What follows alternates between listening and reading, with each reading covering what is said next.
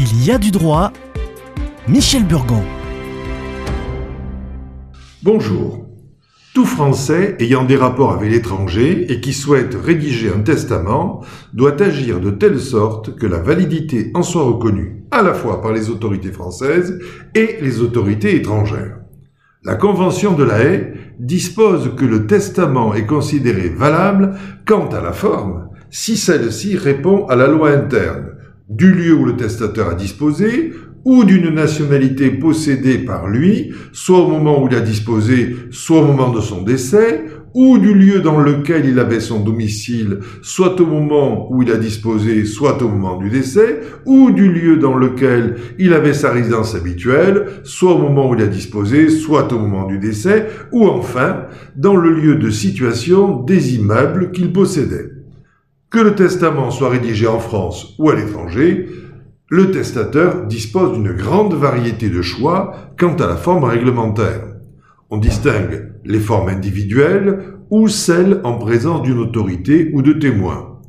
Le recours au conseil d'un juriste est toujours souhaitable afin que le testament ne puisse pas faire l'objet de plusieurs interprétations et soit aisément exécuté il est conseillé de le déposer sur les registres prévus à cet effet en France et à l'étranger. Il sera ainsi retrouvé à coup sûr au moment du décès.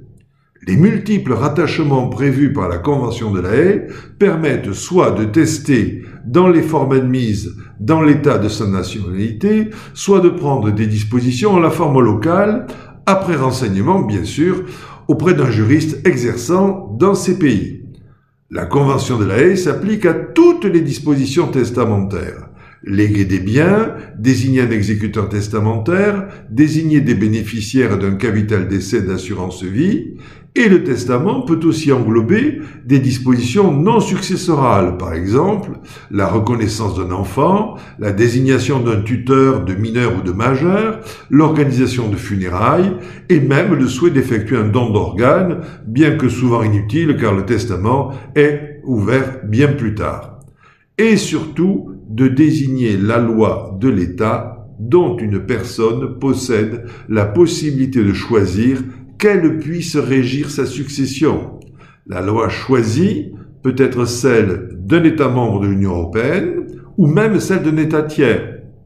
L'exécution des dispositions testamentaires se fera alors dans les limites de ce qu'autorise la loi successorale applicable. Ce sera par principe, à défaut de choix, celle de la dernière résidence habituelle du défunt, et cela pour l'ensemble des biens. Ce critère déterminera la loi applicable à l'ensemble des opérations successorales. Et du fait du caractère universel du règlement, la loi applicable peut être celle d'un État parti au règlement européen ou un État tiers. Selon que le droit français sera applicable ou que ce sera la législation de notre pays qui s'appliquerait, il conviendra de se renseigner auprès d'un juriste local pour connaître le contenu de la loi successorale étrangère et s'en protéger ou en profiter selon le cas. Par exemple, bon nombre de pays ne connaissent pas la réserve héréditaire française ou les droits de la veuve, ou bien d'autres particularités de chez nous. À la semaine prochaine et consultez le site de l'émission.